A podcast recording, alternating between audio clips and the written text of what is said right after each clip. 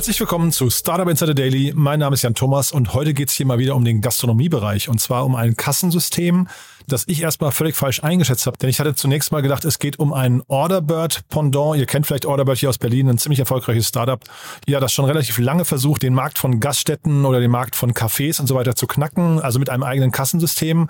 Heute bei uns zu Gast ist Tim Niekamp. Er ist der Co-Gründer und CEO von Visiolab und das Unternehmen entwickelt auch ein Kassensystem, aber eher ein Self-Checkout-System. Und das ist eine bestechende Lösung, finde ich. Ähm, hat mir großen Spaß gemacht, mir das anzuhören und ich finde auch die Vision von dem Unternehmen finde ich äh, super spannend. Tim hat da erfreulich viel aus dem Nähkästchen geplaudert, finde ich. Unter anderem auch über den bevorstehenden USA-Eintritt. Da gibt es eine spannende Kooperation mit Sodexo und dementsprechend ja, werden da ein paar Testläufe gemacht, die alle sehr, sehr vielversprechend klingen, finde ich. Bin sehr gespannt, wie es da weitergeht. Auf jeden Fall ist es ein sehr, sehr spannendes Gespräch mit einem spannenden Produkt.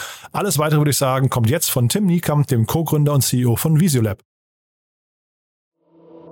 Startup Insider Daily. Interview. Ich freue mich sehr, Tim Niekamp ist hier, Co-Founder und CEO von Visiolab. Hallo Tim. Hallo Jan, freut mich hier zu sein. Schönen Dank. Ja, cool, dass wir sprechen. Spannendes Thema, muss ich sagen. Ähm, ist aber auch jetzt nichts Neues, ne? Da muss, muss mich gleich mal abholen, was ihr anders macht als andere, weil ich habe, als ich die Pressemeldung gelesen habe, habe ich sofort an Orderbird gedacht, hier aus Berlin. Ähm, ist so ein bisschen die gleiche Ecke, ne? Jein. Also Jein. Orderbird okay, cool. ist, glaube ich. Äh, freue mich schon mal über, über, die Antwort, ja, cool. ist, also Orderbird ist ein klassisches Kassensystem, so mhm. ich sag mal, für äh, die, das, das Standardrestaurant, den Dönerladen etc. Mhm. Was wir machen, ist äh, Gemeinschaftsverpflegung, das ist erstmal das Erste. Und was sich natürlich bei uns unterscheidet, wir sind zwar auch iPad-basiert. Ja, genau. Bei uns geht es aber darum, dass das iPad selbstständig äh, erkennt, welche Produkte gerade bezahlt werden. Also wir sind ein Self-Service-Checkout, äh, das heißt, das iPad, das hängt am Point of Sale. Das ist jetzt nicht ähm, zu einer Kassenkraft gewandt, sondern direkt zum Gast. Ähm, der Gast kommt also in der Mensa, im Betriebsrestaurant, perspektivisch in Stadien, in Bäckereien und Co., stellt die Produkte, die er bezahlen will, einfach unter das iPad und die iPad-Kamera, die erkennt mit einer künstlichen Intelligenz, welche Produkte da drauf liegen, äh, innerhalb von äh, unter einer Sekunde. Dann muss der Gast entsprechend nur noch seine Karte auf das Bezahlterminal legen und äh, ja, hat er dann quasi den klassischen Self-Checkout gemacht. Okay, nehme ich alles zurück, was ich gerade behauptet habe. Also das ist tatsächlich was anderes als Order, die kenne ich auch ganz gut. Äh, das erklärt auch so ein bisschen den Claim bei euch auf der Webseite, bezahlen wird zum Erlebnis, ne? Ganz genau, ja. Wir sagen immer, das ist ein Experience-Produkt. Man muss es einfach mal gesehen und angefasst haben. Ähm, und ja, die Resonanzen gerade bei den Gästen sind natürlich überragend. Es geht einfach zum einen deutlich schneller. Das heißt, man spart sich noch ein bisschen Zeit. Man kann ein bisschen mehr Zeit in die Mittagspause nehmen. Ähm, aber es ist natürlich auch eine coole Erfahrung, wenn man einfach sein, äh, sein Tablett irgendwo langzieht und auf einmal äh, steht auf dem, auf dem Display direkt, welche Produkte da sind. Ähm, das ist so ein bisschen, so ein bisschen magisches Gefühl. Aha. Und ähm, genau, das ist wahrscheinlich auch der Treiber des Erfolgs. Erfolgs. Und das heißt, ähm, vielleicht mal die Einsatzgebiete, Gastronomie, ähm, da kommt jemand an mit seinem Tablett, du hast gerade beschrieben, da ist dann eine Suppe drauf und irgendwie, keine Ahnung, ein Hauptgericht und vielleicht ein Nachtisch. Und das wird quasi dann perfekt abgerechnet schon, ja? Ganz genau, richtig. Also wir äh, erkennen einfach diese Produkte, wie gesagt. Und ähm, klar, das ist natürlich eine künstliche Intelligenz. Das heißt, man hat nie immer 100% Genauigkeit bei der Erkennung. Ähm, das heißt, wenn wir mal zum Beispiel was falsch erkannt haben, sei es jetzt eine Produktgruppe, die sich sehr ähnelt oder so, dann hat der User immer noch äh, beim User Interface die Möglichkeit äh, einzugreifen. Das heißt, wenn was falsch erkannt worden ist, äh, kann er mit wenigen Klicks äh, sich selber dahin korrigieren. Mhm. Und das heißt aber, KI, die wird trainiert erstmal von dem Gastronomen, von dem, von dem Betreiber des Restaurants, weil ich meine, um eine, ich weiß nicht, um einen Fisch zu erkennen, hinterher muss man ja erstmal wissen, dass dieser Fisch so und so aussieht im Restaurant, ne? Ganz genau. Wir haben einen äh, Cycle, das heißt, der, ähm, der Gastronom, Betriebsleiter und äh, ja, vergleichbares Personal, äh, die bringen quasi alle Produkte, die an dem Tag verkauft werden, ähm, einmal morgens mit und ähm, nehmen dann fünf Bilder pro Produkt auf. Diese Bilder schicken wir dann in die Cloud, dann trainieren wir quasi tagesaktuelle neuronale Netze in der Cloud und deployen dann das fertig trainierte Modell wieder zurück auf dem iPad. Und sobald das passiert ist, ähm, rechnen wir nur mit der reinen ähm, äh, Rechenkapazität des iPads. Ähm, es ist so Edge Computing nennt sich das. Mhm. Tagesaktuell heißt dann äh, tatsächlich, er muss das jeden Tag machen oder nur bei wechselnden Menüs? Genau, nur bei wechselnden äh, Menüs logischerweise. Also mhm. ähm, äh, der Regelfall ist, die Menüs wiederholen sich alle sechs bis acht Wochen so im, im Studentenwerksbereich. Ähm, aber es gibt natürlich auch äh, Gastronomen mit einem höheren, sagen wir mal, kulinarischen Anspruch, wo es dann ähm, wirklich täglich was anderes ist. Da muss dann ähm, der, der Koch, Betriebsleiter und Co. halt, wie gesagt, täglich einmal die, die fünf Bilder pro Gericht aufnehmen zum Training. Wie seid ihr auf die Idee gekommen? Ich habe vorher ähm, für einen Konzern in der Schweiz gearbeitet, Zenpiper Digital Payments. Und ähm, unsere größte Tochtergesellschaft ähm, war im Bereich RFID. Die haben diese kleinen ähm, Studentenausweise gemacht, die man vielleicht mhm. noch kennt, mit denen man halt in der Mensa sein Essen bezahlt. Ähm, da waren wir Marktführer. Das heißt, wir hatten so 95 Prozent Marktanteil von dem Payment-System. Und äh, meine Aufgabe im Business Development war so ein bisschen neue Service-Möglichkeiten, ähm, ja, quasi so ein bisschen ja, zu zu, eruieren. Mhm. Und ähm, in dem Kontext habe ich mich dann äh, natürlich sehr ausführlich mit den Transaktionen beschäftigt. Das Problem ist aber, dass die, oder das ist das Problem. Das Gute ist, dass die Transaktionen ähm, schon komplett durchoptimiert sind. Das heißt, so eine Kartentransaktion, die geht schon innerhalb von einer Sekunde. Ich habe mich also gefragt, wie kann man ähm, diesen ganzen Prozess noch einfacher machen und was ist das eigentliche Bottleneck, dass man trotzdem noch so lange Anstehzeiten hat. Und ähm, bin dann relativ schnell darauf gekommen, dass es ähm, eigentlich, dass das eigentliche Problem ist, dass äh, das immer noch eine Kassenkraft sitzt, die da halt physisch auf ihrer äh, Kasse irgendwelche äh, Sachen in die Tasten tippt, mhm. äh, Brokkoli, Schnitzel, Cola und ähm, dass das eigentlich die Ineffizienz dabei ist. Und äh, genau, so ist das quasi diese Idee in mir entstanden äh, zu sagen, warum ähm, ja, verbessern wir nicht die Augen der Kassenkraft? Und ähm, ja, dann habe ich das auch erstmal so als Corporate Venture Case äh, im Unternehmen vorgestellt. Damals war es dann aber so, das Know-how war nicht im Unternehmen, äh, Cash, Cash war nicht ausreichend da, um mhm. so eine Innovation selber zu entwickeln. Und dann habe ich halt gesagt, das äh, mache ich jetzt selber. Ja, cool, ja.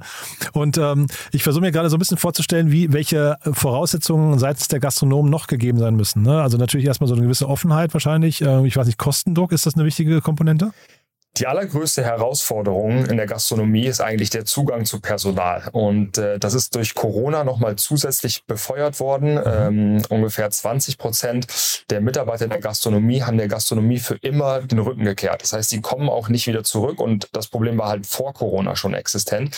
Ähm, das heißt, ähm, ich sag mal, diese Angst, die man, die man der, oder der man oft begegnet, das ist so ein bisschen, ja, eure Technologie, äh, die sorgt hier dafür, dass es Leute in die Arbeitslosigkeit rutschen. Ähm, das ist aber überhaupt nicht so, sondern das eigentliche Problem ist, dass von den acht Kassen, die da sind, drei besetzt werden können.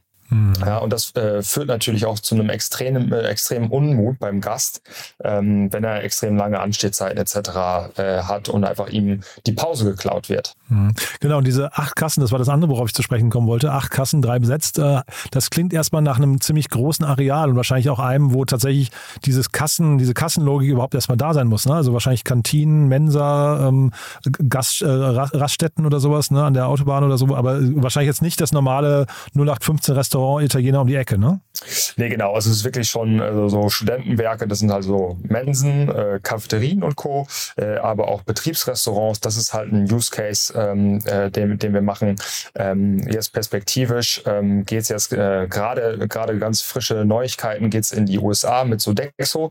Ähm, da sind wir in so einem Accelerator-Programm und im Rahmen dieses Accelerators ähm, werden wir auch unsere Technologie erweitern für ähm, Stadien. Ähm, bei Sodexo wird es voraussichtlich auf ein NBA-Stadion äh, hinauslaufen, mhm. ähm, aber natürlich gehen auch andere Stadien, äh, NFL, Fußball.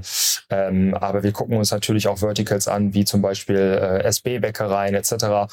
Wir sagen immer so ein bisschen, wir gucken uns alles an, ähm, wo die Leute unter irgendeiner Art von Zeitdruck äh, äh sind, äh, sei es äh, Mittagspause, Mittagspause, sei es, sie müssen einen, äh, einen Flieger kriegen, eine Bahn kriegen ähm, und haben so, ich sag mal, bis zu sechs Produkte, die sie gleichzeitig bezahlen. Also wir fokussieren uns jetzt wirklich nicht auf so einen Retail-Case, wo man sagt, ich äh, mache jetzt meinen Wocheneinkauf und, und, und scanne den dann mit dem System, sondern wir fokussieren uns auf, auf Bereiche, wo Leute Zeitdruck haben und irgendwie bis zu sechs Produkte auf einmal kaufen und einfach nur schnell, ähm, schnell weg sein wollen. Du hast ja vorhin von der Fehlerquote schon gesprochen. Wie hoch ist die denn genau? Also wie, wie fehleranfällig ist das System noch? Also wir sind im Durchschnitt bei über 98 Prozent äh, Genauigkeit. Oh, wow. Dadurch, dass der Gast aber selber äh, korrigieren kann, ähm, äh, sagen wir, wir haben eine Abrechnungsgenauigkeit von 100 Prozent. Mhm. Ja, das muss ja, auch gewährleisten. Mhm. Ja, das muss, muss man auch auf jeden Fall gewährleisten, weil wir arbeiten immerhin mit echten äh, Geldtransaktionen. Ja, das heißt, äh, wenn unser System noch fehleranfällig wäre, ähm, dann würden wir die Adoption am Markt gar nicht hinbekommen. Mhm. Und äh, dementsprechend ähm, ja, war es auch eine bisschen glückliche Fügung für uns, dass wir uns irgendwann für das iPad entschieden haben, weil wir dadurch einfach die Möglichkeit gewonnen haben, ein User Interface zu haben, mit dem der Kunde direkt äh, interagieren kann. Das ist bei vergleichbaren Systemen, die man zum Beispiel im Retail findet, bei einem Amazon Go zum Beispiel oder ähm, bei, ähm, bei, bei Visual Recognition, äh, wo jetzt eine Kamera in der Decke angebracht ist oder so, wo man gar kein User Interface hat, ist es eine viel, viel größere, größere Herausforderung, diese hundertprozentige Abrechnungs Genauigkeit hinzubekommen. Mhm. Und trotzdem, wenn man es vergleicht jetzt mit solchen äh, Supermarkt-Self-Checkout-Systemen, ähm, ne, die laufen über, über Barcodes. Ähm, ich meine, das wäre ja wahrscheinlich auch eine, Alternative gewesen, dass man irgendwie mit Barcodes arbeitet. Aber vor allem hat man, worauf ich hinaus möchte, ist, da steht dann immer, glaube ich, so bei einem Vierer- oder Achter-Kassensystem steht dann trotzdem ein Mitarbeiter dabei und überwacht, ob der Kunde keinen Schabernack äh, treibt. Ne? Ist das bei euch auch so? Ja, ganz genau. Das ist so dieses IKEA-Prinzip. Wir haben natürlich auch Deployments, wo keiner daneben steht, ähm, aber in der Regel, äh, wir sprechen immer von dem IKEA-Prinzip. Also mhm. eine äh, Kassenkraft, die wir dann jetzt so AI-Operator nennen, äh, die dann so bis zu vier, sechs Systeme auf einmal äh, überwacht und einfach guckt, dass da, dass da alles gut, äh, gut funktioniert. Mhm. Und vom iPad, ich finde das ja sehr smart, weil das wahrscheinlich sehr einfach zu skalieren ist hinterher auch ne, und auch einfach zu erklären ist. Äh, kann man wahrscheinlich auch sehr leicht installieren, aber zeitgleich dieses, dieser Umbau dieses Kassenbereichs, der ist wahrscheinlich relativ aufwendig. Ne? Mit, welchen, mit welchen Zusatzkosten muss denn jemand rechnen, der das jetzt installieren möchte bei euch? Genau das ist einfach das Schöne äh, an unserem System, weil wir keinen Eingriff in die Infrastruktur haben. Das heißt, da wo ähm, äh, früher ein ganz normaler Kassenplatz war, da steht jetzt unser Device. Ja? Also unser, unser Device, kannst du dir vorstellen, braucht so 30 Zentimeter Platz. Ja? Und mhm. das äh, ist mobil, das auf, steht auf so einem Stein, kannst natürlich auch fest in eine Oberfläche installieren. Aber grundsätzlich ähm, ist das eine, eine äh, die Sachen, die wir pitchen, dass du keinen Eingriff in deine bestehende Infrastruktur hast, sondern mhm. dass du es einfach überall platzierst platzieren kannst, wo du gerne willst. Und das ist auch im Vergleich zum Beispiel zu Amazon Go beispielsweise.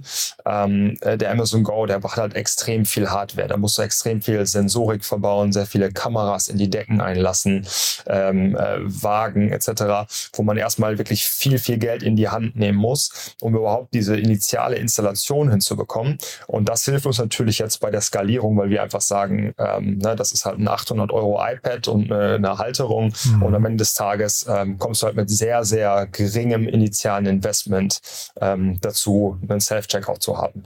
Und seht ihr Berührungsängste bei den Nutzern? Es kommt natürlich immer ein bisschen auf die Zielgruppe an. Gerade bei den Studierenden beispielsweise äh, ist es eigentlich ein No-Brainer. Ne? Die, mhm. haben auch, die haben auch in der Regel keine Berührungsängste, weil die wissen, mit einem Klick auf irgendeinen Button mache ich ein iPad nicht kaputt. Ähm, gibt natürlich aber auch, ähm, ja, gerade jetzt zum Beispiel ältere Jahrgänge in den Betriebsrestaurants oder so, ähm, wo man dann wo man dann schon merkt, manchmal ist noch eine Berührungs, äh, Berührungsangst da. In der Regel supporten wir aber auch jeden Rollout mit sehr, sehr viel Infomaterial, mit Videos, die intern geteilt werden können, dass man einfach versucht, diese Angst zu nehmen. Und was man natürlich auch sieht, sind einfach Lerneffekte. Das heißt, äh, wenn man, äh, ich sag mal, das erste Mal davor steht und sich vielleicht gerade nicht sofort zurechtfindet, in der Regel ist dann nach, nach, einer, nach der ersten Woche steht jemand hinter einem, der es schon mal benutzt hat, der einem schnell sagen kann, da und da musst du, musst du klicken, ähm, um ähm, ja, zum, zum Checkout zu gelangen. Mhm. Und ähm, das funktioniert in der Regel sehr, sehr gut. Und auch das Feedback, ähm, habe ich gerade schon gesagt, ähm, ist wirklich super. Also wenn man da mal so die ersten zwei, drei Tage daneben steht nach so einem Go Live, wenn man wirklich nur First-Time-User äh, sozusagen beobachtet, ähm, die freuen sich total, das, das System einzusetzen. Mhm. Jetzt geht ihr in die USA, hast du gerade erzählt. Ähm, also warum ist das jetzt der richtige Zeitpunkt für euch? Weil man sagt ja ganz häufig äh, zu früh Internationalisierung und es gibt ja auch viele Beispiele, das fällt ihnen auf die Füße, dann machen sie, den, machen sie wieder einen Rückzieher. Äh, warum seid ihr jetzt sicher, dass jetzt im Moment gerade der richtige Moment ist? Wir haben natürlich auch das ähm, sehr gut äh, äh abgewägt und ähm, für uns war eigentlich klar, wir machen Internationalisierung nur mit einem Kunden. Ja, und mhm. Sodexo ist einer der drei äh, globalen Konzerne ähm, oder einer der drei großen äh, Konzerne, die in unserer Zielgruppe sind. Und mhm. ähm, alleine so ein Kunde wie Sodexo hat so ein gigantisches Umsatzpotenzial für uns, dass selbst wenn wir äh, in den USA nur diesen einen Kunden betreuen würden, es sich immer noch für uns äh, mehr als rechnet, diesen Schritt zu wagen. Und ähm, der Accelerator bietet einem natürlich zusätzlich die Möglichkeit, einfach ähm, auf einer sehr, sehr partnerschaftlichen Ebene zusammenzuarbeiten, genau herauszufinden, auch wie kriegt man jetzt äh, den erneuten Product Market Fit auch in einem, in einem neuen Markt hin. Ähm, und ähm, da wir aber wissen, dass natürlich auch die Peers äh, von Sodexo ähm, in Deutschland schon sehr, sehr zufrieden mit unseren Systemen sind, mhm. ähm, war bei uns einfach die Angst nicht da, dass es scheitern kann, sondern wir sind eigentlich äh, sehr, sehr bullish jetzt aktuell, ähm, dass, es, dass es da auch gut, äh, gut angenommen wird. Wie nah seid ihr dran an Sodexo oder wie nah sind die an euch dran? Inwiefern? Naja, sag mal, also ich weiß jetzt zum Beispiel bei Axel Springer damals ähm, bei dem äh, Plug-and-Play Accelerator, ich glaube, Axel Springer ist ja bei euch jetzt auch beteiligt über APX, ne? aber ähm, der Axel Springer Plug-and-Play Accelerator hat damals sehr, sehr enge Partnerschaften zwischen den einzelnen Redaktionen zum Beispiel und den Startups immer hergestellt, ne? dass man versuchen konnte, an möglichst vielen Stellen zusammenzuarbeiten, äh, Reichweite bekommen hat und so weiter als Startup. Ähm, und das frage ich jetzt gerade, wie ist das, wie ist es mit äh, Sodexo? Ne? Ja, okay. Also genau, also erstmal der, der ähm, Accelerator, das ist jetzt kein äh, klassischer wie bei APX, wo man jetzt äh, Equity oder Investment oder sowas, ähm, also kein Equity abgeben muss Aha. und ähm, aber auch kein direktes Investment bekommt, sondern da geht es wirklich darum, ähm, für den Konzern Innovationen äh, hervor, hervorzubringen. Mhm. Und äh, weil Sodexo auch so diversifiziert ist, ja, die machen, äh, ich sag mal, Zoos, die machen Aquarien, die machen äh, NBA, N, äh, NFL, äh, die machen Base Baseball, die machen Fußball, die machen also wirklich eine ganze, ganze Brand, äh, Bandbreite an möglichen Anwendungsfällen für uns. Mhm. Ähm, und das ist einfach spannend, weil mhm. ähm, wir wirklich auf Augenhöhe mit Sodexo dort zusammenarbeiten können. Mhm, toll. Ähm, denn, denn wir sind, wir sind auch äh, wirklich der Partner von Sodexo. Also Sodexo ist äh, nur indirekt unser Kunde, weil am Ende des Tages ähm, würden die ja quasi auch unsere Systeme ihren Kunden sozusagen vorstellen. Mhm. Ähm, und man hat einfach ein gegenseitiges Upside. Ja? Man kann natürlich äh, Sales verbessern, man kann die Fan-Experience verbessern. Ähm, und äh, daher ist es ein sehr, sehr partnerschaftliches und das Schöne ist auch, wir werden auch von vornherein mehrere Use Cases äh, mit Sodexo pilotieren und mhm. uns nicht nur auf, auf einen Bereich äh, fokussieren. Ich glaube, das Coole an den iPads ist ja letztendlich, wahrscheinlich könnt ihr auch branden ne? und wahrscheinlich sogar als Media-Plattform noch nutzen, oder? Klar, also die iPads sind, ähm, oder beziehungsweise das User Interface ist immer gewhite-labelt. Mhm. Ja? Also jetzt, da steht jetzt zum Beispiel bei Sodexo, Sodexo Live, das ist so mhm. der Sports- und Entertainment-Arm von Sodexo drauf. Ähm, aber auch mit anderen Kunden, Studentenwerke und Co., die können alle ähm, können alle munter mit ihren Farben äh, bei uns äh, spielen und hantieren. Mhm. Und ähm, das ist natürlich das eine. Und äh, zum anderen ähm, werden wir natürlich auch gucken, dass wir ähm, ja auch unseren Kunden die Möglichkeit, äh, äh Möglichkeit bieten, ähm, noch äh, mit unseren Systemen, äh, also unsere Systeme anders für sich zu monetarisieren. Wir wollen, mhm. denken zum Beispiel gerade darüber nach, ähm, dass man auch noch äh, die Werbefläche auf dem iPad, das sind ja schon irgendwie mehrere tausend Impressionen, die man da jeden Tag hat. Äh, in so einem Stadion äh, sind es wahrscheinlich dann so täglich sogar mehrere äh, zigtausende, die dann an so einem System mhm. vorbeilaufen. Mhm. Und ähm, da hat man natürlich äh, auf der einen Seite die Möglichkeit, irgendwie Werbefläche, also Werbung zu schalten, sei es für sich selber, sei es für, für Partner, äh, sei es Upselling, äh, jetzt vielleicht doch nochmal das Snickers mitnehmen oder wie auch immer. Also das ist noch sehr, sehr viel äh, Möglichkeit, wie man dieses Display am, am Point of Sale ähm, noch weiter äh, benutzen kann. Und hat denn so Dexo jetzt, ähm, klingt ja wirklich nach der perfekten Partnerschaft für euch, ne? aber haben die jetzt für diesen Test, äh, Testlauf, haben die bestimmte, ich weiß nicht, Erwartungen geäußert? Wann ist das Ganze erfolgreich aus deren Sicht? Das ist tatsächlich gerade alles noch in der Evaluierung. Das ist äh, sehr, sehr frisch, dass, das, mhm. ähm, dass wir dort aufgenommen worden. Das heißt, äh, wir gucken uns natürlich auch pro Use Case andere KPIs immer an. Ne? Das mhm. ist ähm, also so ein, alles gerade noch im, in der Entstehungsphase sozusagen. Ähm, es gibt aber auch Marktbegleiter von uns in den USA, die auch schon mal mit Sodexo zusammengearbeitet haben. Und äh, da kann man natürlich immer gucken, was für ben also an was für Benchmarks wurden die gemessen und äh, kann natürlich einfach ähm, ja, beide äh, Unternehmen, beide Produkte einfach mal in einen Ring, wer Ring werfen und diese so ein bisschen gegeneinander vertesten. Mhm. Wir haben gerade schon über Equity gesprochen und über APX ganz kurz. Ähm, äh, wir, ihr habt ja, oder wir beide sprechen jetzt vor dem Hintergrund von eurer äh, Erweiterung der Finanzierungsrunde. Ne? Ich glaube, ihr habt eure Seed-Runde erweitert, wenn ich es richtig verstanden habe, auf 3,1 Millionen. Ne? Ganz genau, ja. ja. Führ uns doch vielleicht mal kurz durch, durch das Line-Up. Ne? Also einige davon kennt man, ein paar kenne ich aber auch nicht. Ja, also jetzt neu dazugekommen ähm, ist der halt der Gründerfonds. Das ist mit Sicherheit der, den du vielleicht schon kennst. Genau. Ähm, ja Genau, ansonsten ähm, waren unsere Bestandsinvestoren nochmal dabei, das, äh, also APX hast du gerade schon genannt ähm, äh, und die N-Bank Capital, das ist so ähm, Landesbank äh, Niedersachsen, äh, die uns da quasi unterstützt hat in der, in der ganz, ganz frühen Phase. Und ähm, da kam jetzt noch ein Osnabrücker Family Office dazu. Das mhm. ist die äh, 2.7. Ähm, genau, der Carsten Wolf, der hat, ähm, und dem gehört dieses Family Office, der hat ähm, damals mal ähm, eine Firma, ähm, äh, also im Bereich Callcenter ähm, ge gehabt, äh, war mal Europas schnellst wachsendes Unternehmen, das sehr erfolgreich verkauft. Und ähm, genau, der ist jetzt auch mit an Bord. Mhm. Und aber, wie ich nicht kannte, ist äh, N-Bank Capital, ne? Ähm, oder habe ich die falsch verortet? G genau, N-Bank. Das, ist, das, ja. das ist die, die Niedersachsen, äh, die niedersächsische Förderbank. Ach so, verstehe. Ah, okay, dann habe ich das genau, jetzt richtig. Okay. Genau. Nee, also sehr, sehr spannend. Das heißt, die, also der nächste Schritt für euch ist jetzt quasi USA, diese, also wirklich diese Markterprobung schauen. Das ist ja so ein bisschen alles oder nichts Spiel, ne, für euch. Also wenn das richtig klappt, dann ist das wahrscheinlich so der, der Hauptgewinn eigentlich, ne? Das wäre natürlich der Hauptgewinn, klar. Wir haben aber schon trotzdem auch, ähm, ich sag mal, also mit, mit, mit einer zwei Millionen zusätzlichen Finanzierung äh, machst du nicht den Full Rollout in den USA. Das ist uns auch ganz klar. Ähm, wir haben gesagt, mit diesen zwei Millionen erreichen wir auf jeden Fall die Metrics, die wir brauchen für eine, für eine große Series A. Mhm. Ähm, und äh, wir haben uns halt die Möglichkeit offen gelassen, dass wir über einen Second Closing sprechen. Ähm, äh, sollte sich das schon manifestieren ähm, in den USA, wenn man äh, muss natürlich auch mal ganz klar sagen, das ist jetzt alles gerade noch im, im Pilotstadium. Ähm, das heißt, wir müssen das beweisen, das muss funktionieren für einen Kunden, da müssen alle irgendwie dran, alle Spaß dran haben. Wenn man dann aber sieht, okay, aus diesem Piloten wird das wirklich ein ernsthaftes Commercial Agreement, ähm, dann werden wir wahrscheinlich auch kurzfristiger ein Second Closing nochmal machen. Ähm, äh, beziehungsweise vielleicht noch mal eine frühe Series A oder die Series A früher angehen. Ja.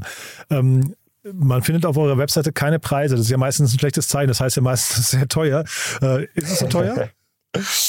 ähm, es ist nicht teuer. Es ist, ähm, man kann mal so im Durchschnitt sagen, es kostet dich ungefähr die Hälfte einer, einer Kassenkraft. Mhm. So monatlich, genau. Okay. Das ist so, so ein bisschen die, die, die Benchmark, die wir, die wir da immer ansetzen. Mhm. Ähm, man kann es aber auch tatsächlich gar nicht pauschalisieren, ähm, weil der Use Case natürlich immer sich sehr unterscheidet. Ähm, äh, wenn wir jetzt beispielsweise sagen, wir haben ein täglich wechselndes Sortiment, ja, dann trainieren wir auch tägliche neuronale Netze und haben täglich laufende Kosten äh, für die Cloud Instances. Mhm. Wenn das aber nicht der Fall sein sollte, stell dir jetzt vor, eine Bäckerei, die immer das gleiche Produktportfolio hat, dann müssen wir das neuronale Netz nur einmal trainieren, mhm. deployen es dann und es läuft einfach kontinuierlich weiter. Mhm. Das ist natürlich das eine. Und dann, ja, äh, weißt du selber, dann gibt es dann Zusatzfeatures wie White Labeling und was ist dein Support-Level, das du mhm. brauchst und äh, wie lange soll die Integration dauern? Hast du vielleicht noch neue Payment Services, die wir mit integrieren sollen ähm, und so weiter und so fort. Also da ist eine ganze Batterie an, ähm, äh, an Dingen, die wir, die wir vorher mit dem Kunden evaluieren müssen, bevor wir einen, einen klaren Preis machen äh, können. Mhm. Uns ist aber immer nur wichtig, dass der Kunde auch versteht, unser Ziel ist ein Return on Invest an Tag eins für den Kunden. Also in dem, in dem Moment, wo er sagt, ich habe hier eigentlich den Bedarf für eine Kassenkraft ähm, und wir aber reinkommen und er anstatt einer Kassenkraft unsere Software ähm, einsetzt, soll er von Tag eins äh, damit profitabel sein. Mhm. Trotzdem, also ich habe offen gestanden jetzt keine genauen Details, was eine Kassenkraft kostet, aber sagen wir mal, so roundabout kostet die 3000 Euro im Monat. Ist das so eine Zahl, wo das ja, davon die Hälfte ist ungefähr das, was man bei euch für ein Kassensystem zahlt? Nee, nee, es ist, es ist schon weniger. Also Aha. zumindest, ich sag mal, jetzt in der Gemeinschaftsverpflegung, die arbeiten, ich sag mal, im, im Schnitt, äh, ja, wie, viel, wie viele Stunden sind das? Vielleicht so, so 20, 30 Stunden mhm. in der Woche. Ähm, da, da liegt man so im Bereich, ja, so 1500 Euro. Ah ja, nee, weil ich habe mich gerade über eure Margen gefreut. Das müsste ja dann eigentlich grandios sein. Ne? Aber selbst das ist natürlich noch, also, da, weil die, sag mal, die Kosten, wenn du sagst, neuronale Netze dauernd trainieren, das ist wahrscheinlich auch ein relativ standardisierter Prozess. Ne? Der läuft wahrscheinlich relativ automatisiert, oder? Ja, ja, der läuft voll, vollständig automatisiert, genau. Ja, genau. Und der läuft auch kontinuierlich. Ne? Also mhm. der, das neuronale Netz verbessert sich ähm, sagen, kontinuierlich über mhm. den Tag. Mhm. Ne? Also jedes neue Bild, was, was wir aufgenommen, wir, äh, aufgenommen haben, wo der Gast durch sein Klicken auf Bezahlen sozusagen bestätigt hat, dass alle Produkte korrekt erkannt sind, werden die Bilder wieder genommen und dann gibt es so verschiedene Batches und verschiedene Logiken, wie die dann in die Cloud äh, hochgeladen werden, mhm. damit in der Cloud wieder neu trainiert. Das ist halt das Schöne, das dauert im, Schnitt so ja, drei, vier, fünf Minuten und dann wird das nächste neuronale Netz wieder äh, zurück aufs iPad gebracht. Wir müssen da auch so ein bisschen flexibel sein. Ähm, weil unsere Kunden beispielsweise nie ganz genau voraussagen können, wie viel verkaufen sie jetzt heute. Ja, dann haben sie das irgendwie 100 Schnitzel geplant, die sind dann ähm, äh, um, um 1 Uhr sind die dann alle abverkauft und dann wird dann, dann geht dann der, der Koch, rennt dann hektisch ins Lager, guckt, was haben wir noch da und, und zaubert dann halt auch mal schnell was. Aha. Und diese Produkte müssen wir natürlich auch dann sehr, sehr schnell erkennen. Das heißt, ähm, das allererste Produkt, was dann fertig gekocht wurde, wird dann äh, wieder zum System gebracht und dann okay. oder in die Küche, je nachdem. Manche, manche ähm, manche Kunden haben dann noch so ein, so ein Zusatzsystem äh, im Büro beispielsweise, mhm. wo dann nochmal schnell die Bilder aufgenommen werden, damit dann auch fünf Minuten später auch die neu gekochten Produkte wiedererkannt werden können. Also schon nochmal so ein neuer Komplexitätsgrad dann, ja, der da reinkommt. Ja, ja, absolut, mhm. absolut. Man, man stellt sich das manchmal ein bisschen einfacher vor, als es mhm. ist. Mhm. Man muss dann auch schon wirklich eng am Kunden sein. Ähm, und das haben wir auch tatsächlich, also also äh, ich sag mal, ich und das, äh, und das operative Team, wir haben wirklich viele, viele Tage hinter der Kasse verbracht und haben uns auch das, das Leben aus der, aus, aus der Perspektive einer Kassenkraft und natürlich auch den Köchen etc., also allen, die mit dem System arbeiten, äh, angeguckt und, äh, und versucht daraus zu lernen und ähm, dementsprechend das Produkt auch besser macht, gemacht. Was sind denn dann so für euch jetzt die Skalierungshindernisse ähm, oder Hürden oder auch die Bottlenecks? Also, weil das klingt ja jetzt eigentlich so, äh, ich meine, iPad ist ja ein System, das kriegst du von der Stange quasi. Eure Software ist wahrscheinlich auch immer gleich, bis auf eben dann so ähm, einmalige Anpassungen. Was sind so andere Skalierungshürden? Nur der Vertrieb? Ähm, es ist ähm, zum einen natürlich immer ein Integrationsthema. Also das heißt, mhm. wir müssen auf der einen Seite äh, die Daten aus einem wahren Wirtschaftssystem beispielsweise bekommen. Ähm, mhm. Das heißt, ähm, äh, du, du weißt jetzt, du hast jetzt ein, ein, fertig geplantes Menü für den Tag, da sind jetzt irgendwie deine zehn Gerichte drauf. Diese Informationen müssen wir irgendwo herbekommen. Das heißt, wir brauchen, also wir haben zwar auch eine API, manchmal müssen wir auch in, in bestehende Systeme direkt anbinden, ähm, wo wir halt diese Daten einmal bekommen aus dem wahren Wirtschaftssystem. Das heißt, der, äh, der Koch sieht dann, äh, wenn er das Onboarding macht, sieht er direkt, äh, das sind die zehn Gerichte, wo ich heute für Bilder aufnehmen muss. Ähm, und um diese Informationen zu bekommen, brauchen wir halt eine Schnittstelle. Und wir brauchen halt in der Regel auch eine Schnittstelle zu einem Kassensystem oder einem Karten, äh, einem Kartensystem. Mhm. Und das ist natürlich äh, immer eine Schwierigkeit bei der Skalierung, wenn du halt auf viele Integrationen angewiesen bist. Mhm. Ähm, hat, auch tatsächlich sehr, sehr lange gedauert, bis wir, das haben wir die marktrelevanten Player alle soweit hatten. Ähm, äh, Gerade die sehr etablierten, äh, wenn man da als Startup um die Ecke kommt und sagt, wir äh, erobern jetzt hier die Welt und äh, alle wollen das und wir machen, mhm. dann sagen die erstmal, ja, ja, äh, warten mal ab, ob ihr in sechs Monaten noch da seid und dann überlege ich, ob ich Entwicklerressourcen da drauf, äh, mhm. da drauf packe, dass sie, dass sie mit euch die, die Integration bauen. Ja? Und den Schritt haben wir jetzt aber zum Glück. Also wir haben, wir sind jetzt mit wirklich all, also man kann fast sagen, allen relevanten Playern am Markt integriert und ähm, jetzt wird es halt zunehmend ein, ähm, ein, ein Vertriebs- äh, und Operations-Game. Mhm. Heißt aber auch andersrum, wenn ihr einmal drin seid und diese Hürde ist genommen und der Aufwand von auch kundenseitig wurde investiert, dann seid ihr erstmal drin, wahrscheinlich für eine lange, lange Zeit, ne? Absolut. Also ja. wir, ähm, äh, also der, der kürzeste Vertrag, den wir gezeichnet haben, der ist auch äh, ohnehin schon 36 Monate.